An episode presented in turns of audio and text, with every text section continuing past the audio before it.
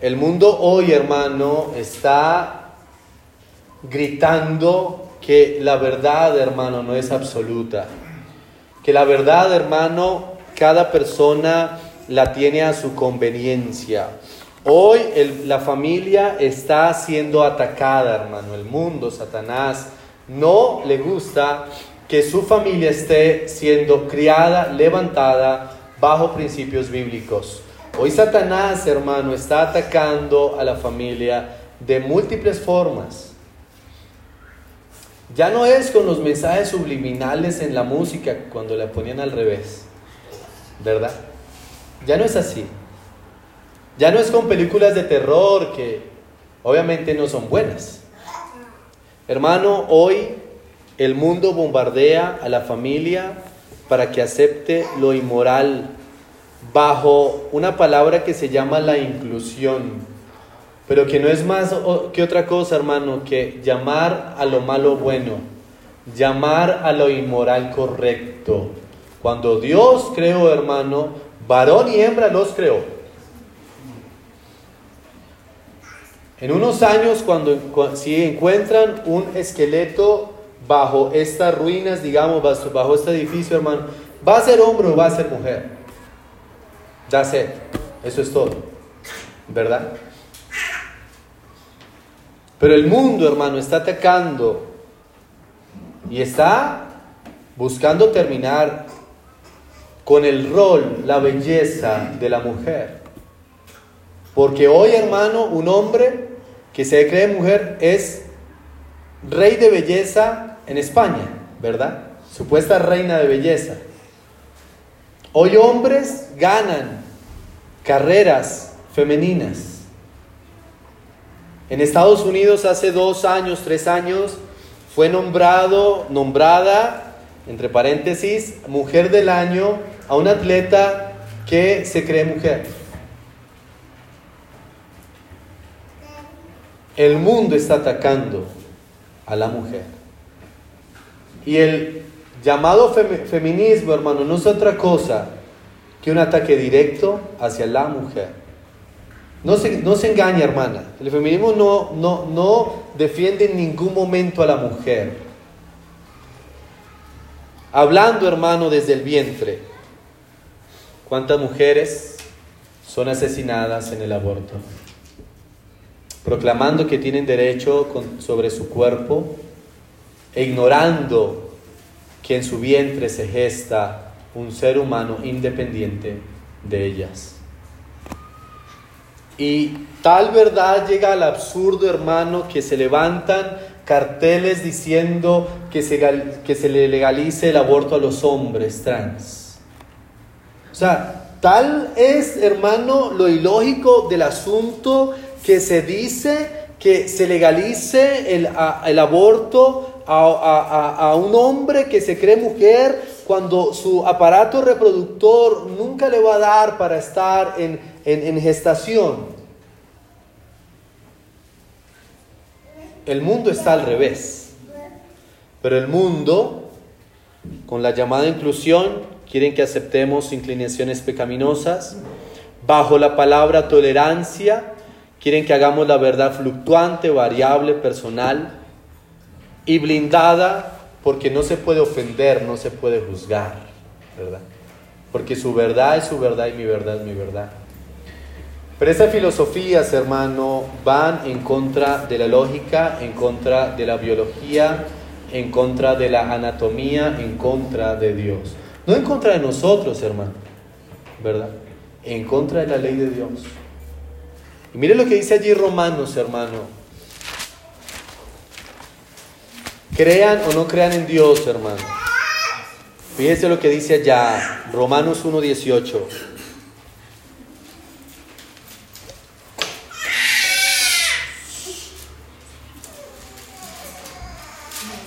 Romanos 1.18, hermano, fíjese, dice, porque la ira de Dios se revela desde el cielo contra toda impiedad e injusticia de los hombres que detienen con injusticia la verdad.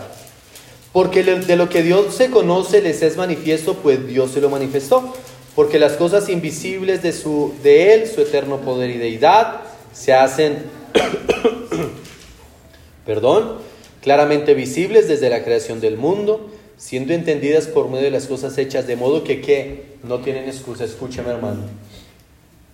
Cualquier persona sobre la faz de la tierra no va a tener excusa de que la verdad estaba en su mente, en su corazón. La ley de Dios está impregnada en el corazón del ser humano. Dice el 21, pues habiendo conocido a Dios, no le glorificaron como a Dios, ni le dieron gracias, sino que se envanecieron, se enorgullecieron en sus razonamientos, y su necio corazón fue entenebrecido. Profesando ser sabios, se hicieron necios y cambiaron la gloria del Dios incorruptible en semejanza de imagen de hombre, corruptible de, de aves, de cuadrúpedos y de reptiles. Hermano, lo primero que tiene que el hombre aceptar es que fue creado a imagen y semejanza del Señor. A imagen y semejanza del Señor, hermano. Ese asunto de que hoy un Señor se cree un niño de dos años, un perro, una vaca, un caballo, eso es algo, hermano, que raya en la locura raya en la locura, hermano. Nunca vaya a pensar, no, es que no se sabe. Y si es verdad, hermano, el hombre fue creado a imagen de Dios. Escúcheme, hermano, sus hijos, sus nietos, están siendo bombardeados con lo contrario. Están siendo atacados, hermano, duramente. No recuerdo en qué país, no sé si aquí en Colombia, no creo. Ah, los niños, hermano, menores de 13 años pueden mutilar sus cuerpos porque creen que pertenecen al sexo opuesto. ¿Puede usted creer, hermano, esa desgracia? ¿Puede usted creer, hermano, que dentro de este grupo de personas que deciden mutilar su cuerpo sufren de depresión y hay un alto índice de suicidio?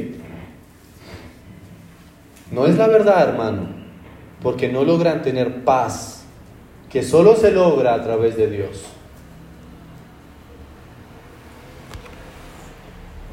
Dice allí, hermano, por lo cual también Dios los entregó a la inmundicia en las concupiscencias de sus corazones, de modo que deshonraron entre sí sus propios cuerpos, ya que cambiaron la verdad de Dios por la mentira, honrando y dando culto a las criaturas antes que al Creador, el cual es bendito por los siglos. Amén. Y estamos entonces cayendo en el error de los griegos, quienes exaltaban el cuerpo humano. Por eso eran las Olimpiadas, ¿verdad? Exaltaban el cuerpo humano. Por eso usted ve muchas esculturas de personas desnudas, ¿verdad? Porque para ellos tener un cuerpo de cierta forma era lo máximo. Entonces ellos pasaron, hermano, a adorar o a rendir culto a las criaturas. Pero esa misma cultura que era rica, hermano, y que aportó un montón de cosas que no entran al tema, culturalmente hablando. Pero esa misma cultura, hermano, se acabó, se extinguió por la inmoralidad. Hermano, la señal de que una sociedad va a extinguirse es la inmoralidad. Por eso no es de extrañarse lo que está pasando en Europa, lo que está pasando en Estados Unidos. Y no que aquí seamos muy santos, ¿verdad? Hermano, el mundo quiere que usted llame bueno a lo que claramente es malo.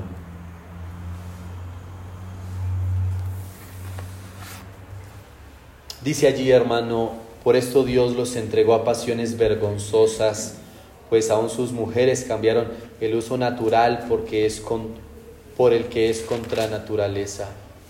¿No le parece algo raro y lógico que una mujer, que una mujer diga que le gusta a otra mujer, pero esta otra mujer se vista como un hombre? ¿No es algo raro? Es algo ilógico. O sea, me gustan las mujeres, pero él se cree hombre, o sea... Hermano, escúcheme. Fuimos creados a imagen y semejanza del Señor. Lo que esas personas que les amamos y, y si podemos les vamos a testificar de Cristo. Lo que esas personas es, tienen una confusión tan grande, hermano, que ni siquiera se perciben tal y como son. Y es impresionante, hermano, pensar cómo ahora, con, con este tema del maquillaje y demás, ya no sabemos quién es hombre y quién es mujer. De verdad, en la calle. Bueno, especialmente me imagino en las discotecas o lugares nocturnos, ya usted no sabe. Una persona que, que, parece una mujer, resulta que no lo es, se llama, resulta que se llama Antonio. Es que es una locura, hermano. Escúcheme, hermano, necesitamos seguir siendo familias que levantan la bandera de Cristo. Necesitamos seguir siendo familias que honramos al Señor antes que a nuestros propios cuerpos, antes que a cualquier desviación que tengamos. Porque es un ataque, hermano, y es un pecado como cualquier otro, pero que estas personas entonces lo están llevando al límite. El libro de Hechos, hermano, enseña cómo, y esta vez ilustrándolo con Pablo, ¿Cómo necesitamos cada uno de nosotros, hermano, servir al Señor, pero desde nuestro hogar? Escúcheme bien, hermano. La mayoría de situaciones, de casos, de personas que no saben quiénes son, que se perciben incorrectamente, es porque tuvieron un hogar sin amor. Es porque tuvieron un hogar sin, sin el papá, sin la mamá. Un hogar, hermano, con violencia. Un hogar que lamentablemente, hermano, este padrastro hizo cosas indebidas con la menor. Entonces, hermano, no es un asunto, aunque en parte es un asunto de moda, es un asunto, hermano, de crianza. Es un asunto de crianza. Es un asunto, hermano, de falta de amor en los hogares. Y no que le estemos victimizando, pero necesitan amor. Necesitan saber que Dios les ama al punto que quiere perdonar todos sus pecados.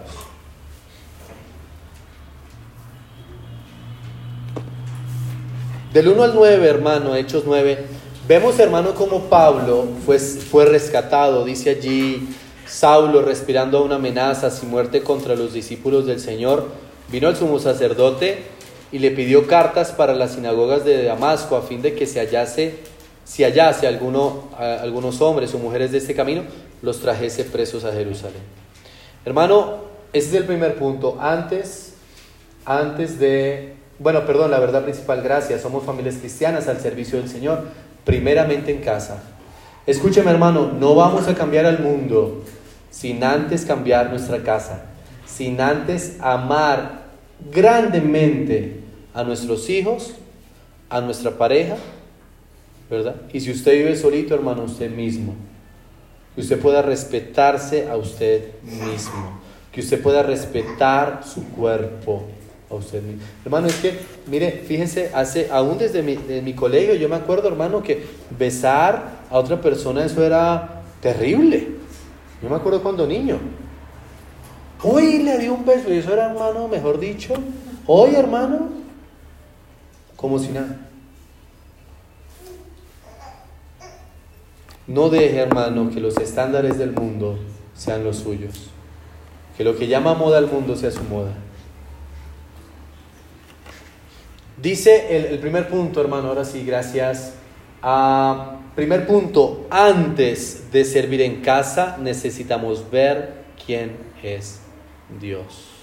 Fíjese, hermano, el amor de Dios se va a mostrar no aceptando la culpabilidad del hombre el amor de Dios se va a mostrar señalando su pecado y exhortándolo y confrontándolo. Es decir, hermano, en otras palabras, lo que el mundo hoy necesita, hermano, es ser confrontado con la palabra de Dios para que vea su estado real de pecado.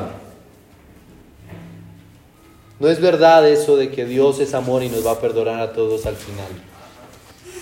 Dios va a juzgar justamente. Él es el rey todos van a someterse ante Él. Y sí, Satanás tiene poder, tiene algún alcance, pero al final Él mismo también va a ser sometido por el poder de Cristo Jesús. Fíjese hermano, cómo en el versículo 3, mas yendo por el camino, aconteció que al llegar cerca de Damasco, repentinamente lo rodeó un resplandor de luz del cielo. Cayendo en tierra oyó una voz que le decía, Saulo, Saulo, Saulo, ¿por qué me persigues? Querido hermano, hoy Dios quiere confrontar al pecador. Pablo estaba convencido que estaba bien. Y mire lo interesante, el versículo 1 y 2, Pablo está convencido que está bien, al punto de estar convencido de servir al Señor, de estar sirviendo al Señor. Pablo perseguía a Cristo al oponerse a su iglesia. Querido hermano, querido oyente, escúcheme. Cuídese usted de estar persiguiendo al Señor, de estar en contra del Señor, porque Dios no es deudor de nadie, Él va a castigar con juicio. ¿Cuántos creyentes hoy, y es algo lamentable también, cuántos creyentes están persiguiendo al Señor, oponiéndose a la expansión del Evangelio? ¿Cuántos creyentes hoy están en contra del Señor que no se congregan, no testifican, escúcheme, y no enfocan a Cristo en sus hogares? Escúcheme hermano, la meta suprema no es que su hijo sea un profesional, no es que su hijo sea bilingüe, no es que su hijo llegue a ser abogado, arquitecto, ingeniero, presidente, astronauta. La meta suprema es que su hijo sea hijo de Dios que su hijo viva bajo el temor de Dios y que su hijo ame al Señor sobre todas las cosas. Si usted hizo eso, hermano, y su hijo ya no está, o su hijo igual, se va a ir. Ivanita y Jacobo se van a ir, Camilitas, ellos se van a ir. Que el día que salgan de su puerta lloren, pero no de felicidad porque es que por fin me largo de aquí y ahora sí voy a hacer lo que yo quiera, no. De tristeza, porque dejan a un hogar, un hogar amoroso. Esa es la meta, hermano. Que lloren, hermano, de tristeza porque van a estrellar a ese hogar amoroso que les enseñó principios bíblicos. Prepare a sus hijos, a sus nietos, para enfrentarse a este mundo que si hoy es pecaminoso, no me imagino en 15, 20 años. Pero tiene que prepararlos. Dios impactó a Pablo, lo llamó por nombre propio y Pablo le respondió dos cosas que usted necesita igualmente, perdón, Pablo le preguntó dos cosas que usted mismo eh, tiene que preguntar hoy. Versículo 4, perdón, versículo 5, perdón, 6, bueno, leamos el 5, él le dijo, ¿quién eres Señor? Escúcheme, siga a Dios, pero asegúrese que usted sabe quién es Dios. No lo que el mundo le dice, no lo que usted leyó aquí o allá, no lo que usted le parece que es, no, lo que la Biblia dice sobre el Señor. ¿Usted cree en Dios? Amén. Tiene que creer en el Dios de la Biblia. ¿Usted no cree en Dios? Bueno, asegúreme que usted ya leyó la Biblia y sabe quién es Dios realmente. Fíjese, hermano, Pablo en el piso rodeado de luz, que era algo humillante también. ¿quién eres, Señor? Esa palabra Señor, como ya lo hemos dicho antes, no es en nuestro contexto que le decimos sí Señor a una persona porque es adulto y demás, no. Esto es quién eres, Kyrios. Le está eh, eh, otorgando deidad, le está diciendo quién eres, ¿acaso eres el Dios mismo? ¿Acaso eres el Señor, el Kyrios, el dueño, el amo, el dueño de todo? Eso es lo que está preguntando aquí Pablo. Entonces, hermano, asegúrese que conoce a Dios. Asegúrese que, que, usted reconoce lo que Dios hace con usted. Y entonces le dijo, en versículo 5, yo soy Jesús a quien tú persigues. Dura cosa te es dar cosas contra el aguijón. Hermano, mire, si usted va en contra de Dios, es como si usted pretendiera, hermano, tomar con su mano golpear esta columna muchas veces y pensar que en algún momento va a lograr tumbarla. ¿Cómo va a quedar su mano después de 10 golpes? ¿Verdad? Y, digamos, usted es un profesional, ¿verdad? Como un alumno allá en Puerto Rico que le pegaba, hermano, yo lo vi. Puños a las paredes, a los árboles. Y tenía los nudillos, hermano, así gordo. Un profesional, profesional, ¿verdad? Ese hombre, pensando en él, con esos nudillos de boxeador, le pega esa columna, hermano, ahí puede envejecer, nunca la va a tumbar. Entonces lo que Jesús le dice es, yo soy Jesús a quien tú persigues. Dura cosa te es dar puños contra la columna. El único afectado por perseguir o negar a Dios va a ser esa persona que lo niega. Porque en algún momento, en algún punto va a ver que es frágil, que es mortal, que es imperfecto cuando tal vez esté en una cama. Como esta semana que vi el caso de una señora que no cree en Dios, pero al tiempo lo cuestiona, pero al tiempo pide oración por él. Eh, es algo interesante. La gracia de Dios se ha manifestado para salvación a todos los hombres. Y esa salvación se ha manifestado con el solo hecho, hermano, de dar vida y oportunidad hoy a usted específicamente de que usted pueda escuchar hoy el mensaje de salvación. Cristo le ama y quiere perdonarle. Ahora, la segunda pregunta, él temblando y temeroso dijo, Señor, ¿qué quieres que yo haga? Y el Señor le dijo, levántate y entra en la ciudad y se te dirá lo que debes hacer. ¿Qué quieres que yo haga? Esa es la segunda pregunta que usted debe hacer. ¿Qué quieres que yo haga, Señor? Dios quiere que le adoremos primero en casa. Dios quiere que seamos luz, primero los nuestros. Dios quiere, hermano, que prediquemos su perdón, pero primero, hermano, que usted pueda perdonar a los de su casa. Perdonar, hermano, a aquellos que le hicieron daño, tal vez en su niñez, en su juventud, en su adultez. Aún a sus hijos, hermano, porque es crudamente triste como los hijos hoy, hermano, maltratan a sus padres. Llegan aún a golpearlos, hermano. Pero eso no tiene otra raíz, hermano, que la falta de sometimiento ante el Señor. Aceptar, soy creado por Dios. Aceptar, soy pecador y necesito reconciliarme con Dios. Solo lo va a poder hacer a través de Cristo. Versículo 10. Había entonces en Damasco un discípulo llamado Ananías, a quien el Señor dijo en visión, Ananías, y el Señor respondió, heme aquí, Señor. El Señor le dijo, levántate, ve a la calle que se llama derecha y busca en casa de Judas a uno llamado Saulo de Tarso, porque aquí el que, él ora. Hermano, el cambio de este mundo en parte fue por Pablo, ¿verdad? Como él revolucionó, hermano, y a, aquellos que trastornan el mundo entero también han venido acá, fue en parte por Pablo. Pero fíjese hermano cómo ese avivamiento, esa pasión empezó hermano en lo privado, empezó en una casa, empezó en una habitación, empezó hermano en oración.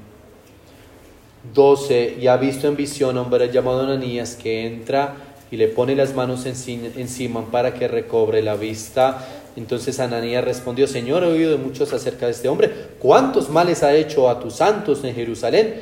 Y aún aquí tiene autoridad de los principales sacerdotes para prender a todos los que invocan tu nombre. Y el Señor le dijo, ve, porque instrumento escogido me es este para llevar mi nombre presencia de los gentiles y de reyes y de los hijos de Israel. Escúcheme hermano, no importa lo que usted hizo en el pasado, si usted es salvo hoy, va a ser escogido para llevar las buenas nuevas de salvación. Lo que le va a traer paz a usted, hermano, no es una filosofía, no es una ideología, no es cambiarse de sexo, no es pensar incorrectamente sobre su cuerpo, no es intentar tomar su vida para, para usted mismo, ¿se me entiende? Lo que usted le va a traer paz hoy, hermano mío, es rendirse a Cristo y en su habitación entregar su vida de una vez por todas a Él. No importa lo que ha hecho, no importa si otros le recuerdan como malhechor, como borracho, como cualquier cosa. Hoy Dios, Cristo, quiere darle nueva vida. Pablo recibió el amor de Dios por su salvación, el perdón, la salvación, el llamado. Pero fíjese cómo Ananías hizo parte de ese proceso. Ananías, hermano, hizo parte de el proceso que Dios llevó con Pablo. Usted puede hacer parte del proceso de Dios con otras personas. Ahora, fíjese hermano, el segundo punto, sirve al Señor en tu casa. El mundo quiere destruir a la familia versículo 20. Enseguida predicaba a Cristo en las sinagogas diciendo que este era el Hijo de Dios. Y todos los que le oían estaban atónitos y decían, ¿no es este el que asolaba en Jerusalén a los que invocan, perdón, los que invocaban este nombre? Y eso vino a, y a eso vino acá para llevarlos presos ante los principales sacerdotes. Pero Saulo mucho más se esforzaba y confundía a los judíos que moraban en Damasco, demostrando que Jesús era el Cristo. Usted se imagina, hermano, Pablo, militante, ah, este, sanguinario, cruel, ¿verdad? Que decía, ¿dónde hay un cristiano y no le perdono? Volver, hermano, antes de tiempo, porque voy a ir a Damasco, volver y predicar a Cristo. ¿Usted se imagina, hermano, ese choque para los judíos, sacerdotes, principales sacerdotes que lo habían enviado?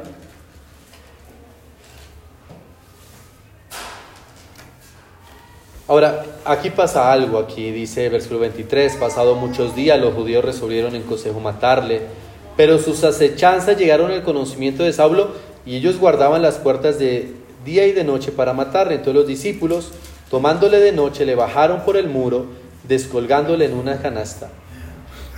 Hermano, el mundo quiere destruir la familia, quiere confundirla, quiere entretenerla. Necesitamos guardar a nuestra familia en la canasta del Evangelio. Escúcheme hermano, así como Pablo fue guardado en esa canasta, bajado por el muro, alguien hoy está en su canasta. Hoy hermano mío, usted está sosteniendo la canasta de la fe. Alguien está en esa canasta, hermano. Alguien necesita que usted permanezca fiel sosteniendo la canasta del Evangelio. Alguien necesita que usted permanezca firme, creyendo, hermano, en que la Biblia revela la verdad sobre el hombre y sobre la salvación. La verdad, hermano, que el hombre está muerto en sus delitos y pecados. La verdad, hermano, que el hombre no puede hallar paz ni plenitud por sí mismo. La verdad, eh, hermano, que el hombre está inclinado hacia el mal, necesita de Cristo como Salvador. Sostenga la canasta, hermano. Permanezca fiel, permanezca firme. Sostenga a sus hijos, a sus pequeños hijos, que no saben distinguir entre la mano derecha y entre la mano izquierda. Sus hijos, hermano, que apenas empiezan a vivir. Y es que escúcheme, hermano, mire, hoy a una discoteca no dejan entrar a menores de 18 o de 21, ¿no? De 18 me imagino. No dejan consumir cigarrillos a menores de edad, o se suponen, y les venden licor, se supone, ¿verdad?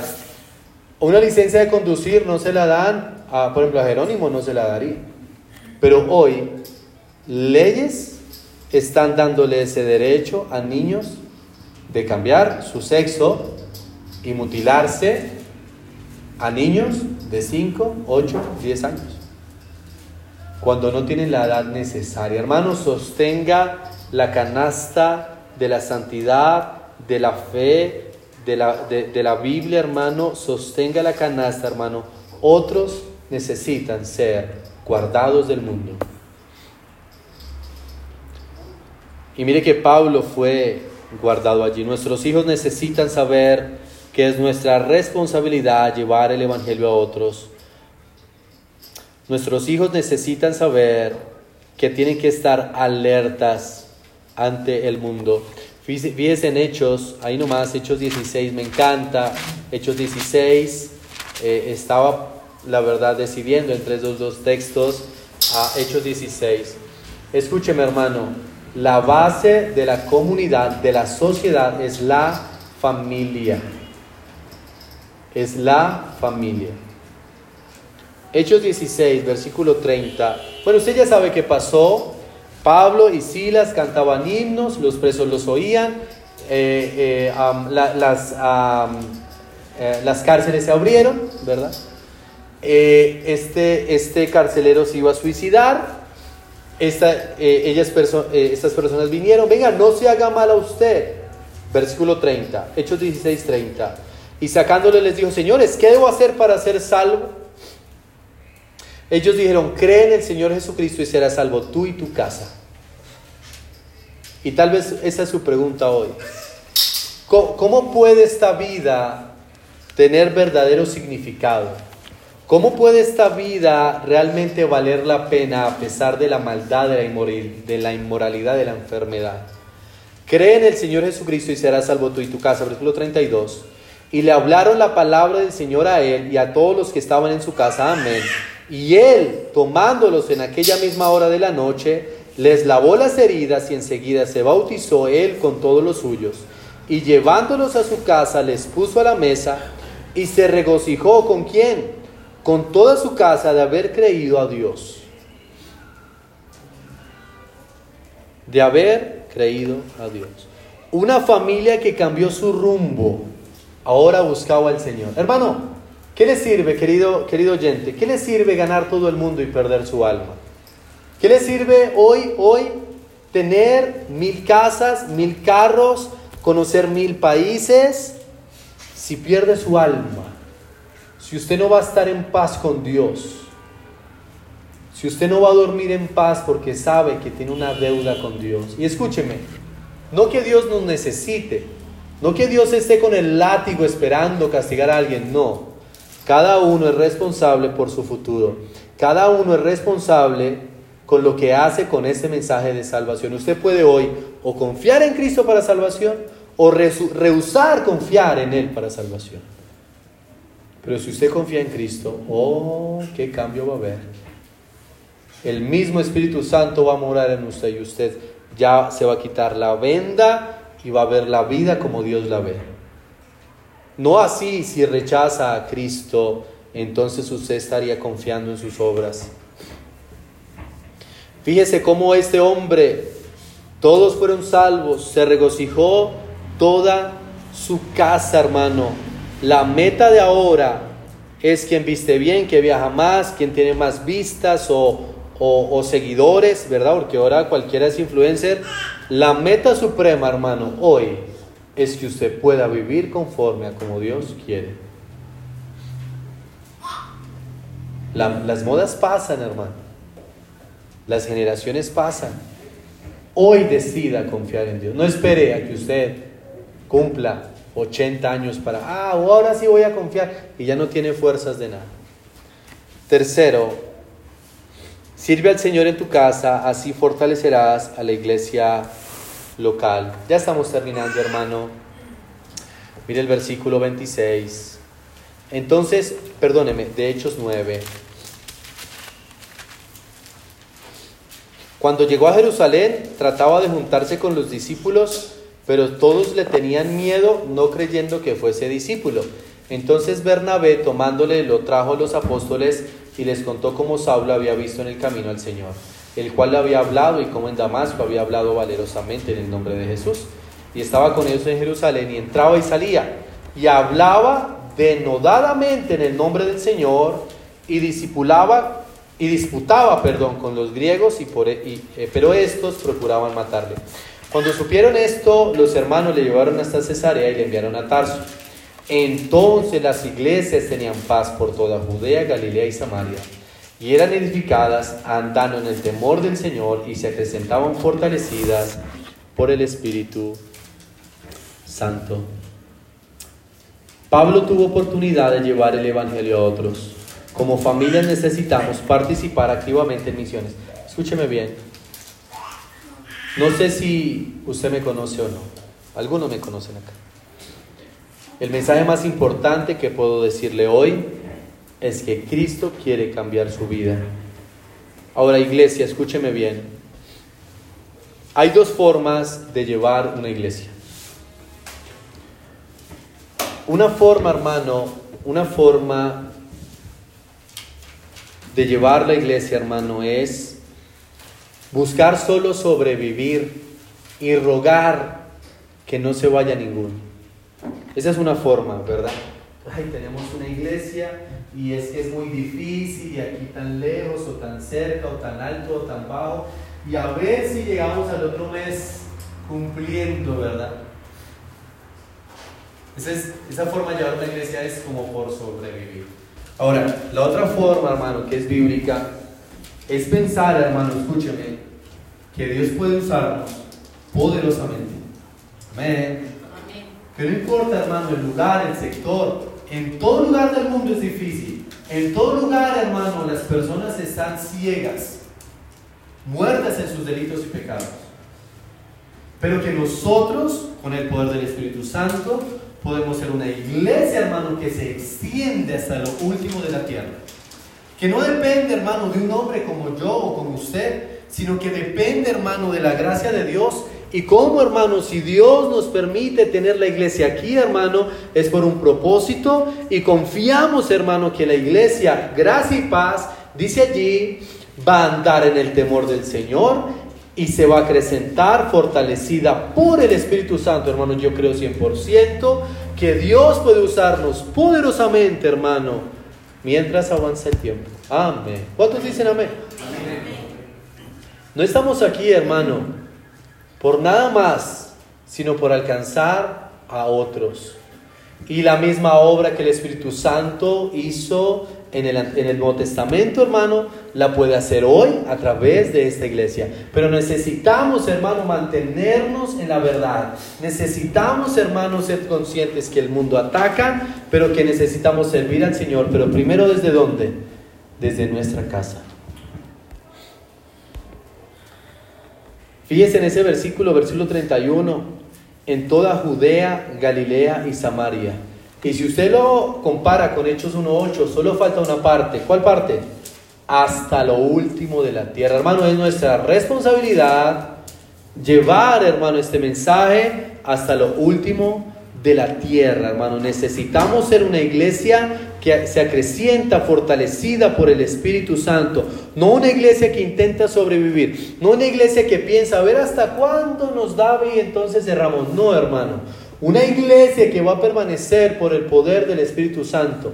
Pero una iglesia que necesita que usted, hermano, pueda servir primeramente en su casa para que esté dispuesto a servir entonces en la iglesia local. Hechos 20.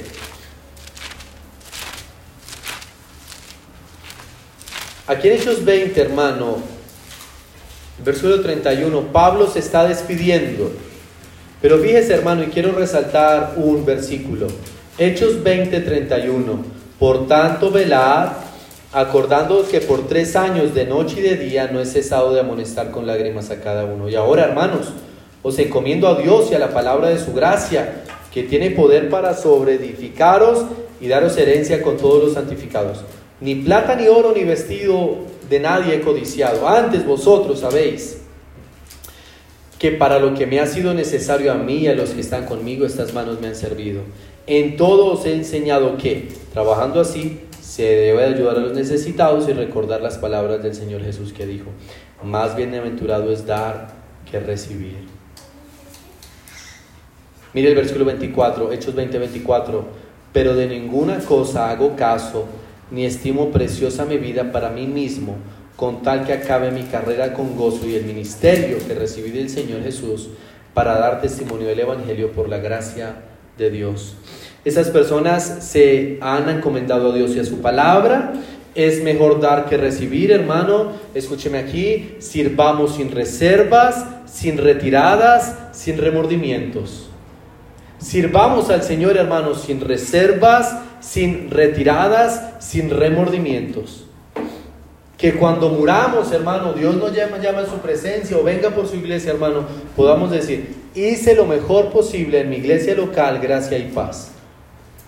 No tengo remordimientos, me di totalmente, no tengo retiradas, permanecí fiel, firme allí. Y sin reservas, hermano, sin reservas. Somos, verdad principal, Somos familias cristianas al servicio del Señor, primeramente hermano en casa, guardando principios bíblicos, enseñando a nuestros hijos, siendo conscientes del peligro del mundo y predicando a Cristo. Padre, conoces a cada persona que está presente aquí. Por eso, Señor, obra en cada uno, que tu palabra llegue a sus corazones y que tú puedas obrar, Señor, es nuestro deseo, Padre. Ore allí en donde está, hermano.